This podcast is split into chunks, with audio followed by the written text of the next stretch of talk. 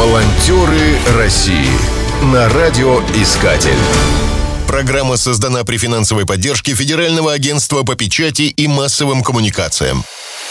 На войне с коронавирусом врачи находятся на передовой. Они реально рискуют своим здоровьем и жизнью. Устают на работе, не высыпаются, не успевают толком поесть. Поэтому с благодарностью принимают любую помощь, в том числе от волонтеров, которые действуют по всей стране.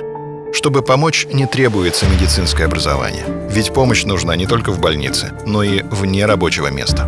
Пандемия объединила врачей всего мира. Проблемы везде одни и те же. Поэтому огромную ценность имеет положительный опыт в диагностике, лечении, профилактике. Врачи общаются в чатах, пересылают друг другу экспертизы, результаты анализов, рекомендации на английском, французском, итальянском.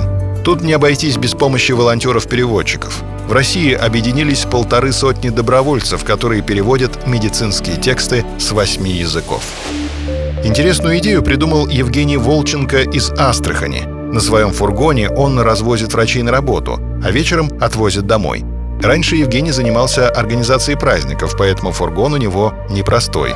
Он раскрашен под арбуз и привлекает всеобщее внимание. Этот фургон мы использовали для праздничных мероприятий, а теперь он пригодится нам для помощи. Машина рассчитана на 7 мест. Мы оставляем объявление на боковом стекле. Так и пишем «Подвезу врача» и указываем личный номер телефона. Максимально распространяем эту информацию в социальных сетях, чтобы об акции узнали и врачи, и медсестры, и остальные неравнодушные жители, у кого есть возможность помочь довести доктора домой или на работу. К акции присоединилось два десятка астраханских автолюбителей. При необходимости они могут приехать ночью или отвезти хоть на самую окраину. Поскольку движение общественного транспорта ограничено, услуга оказалась востребованной. За сутки волонтеры перевозят до сотни медиков. Совершенно бесплатно. Волонтеры России. Безвозмездную помощь оказывают не только волонтеры, но и частные компании. Например, тульским медикам предлагают бесплатно помыть служебные машины на мойках самообслуживания. Чтобы машины скорой помощи не стояли в очередях, для них резервируют боксы. Денег за это не берут. Мойки работают круглосуточно. За сутки через них проходит до 40 служебных машин.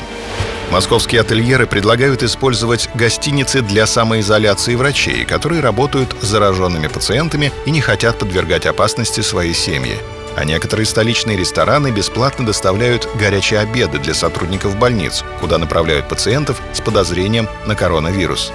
Нет сомнений, что общими усилиями пандемию удастся остановить.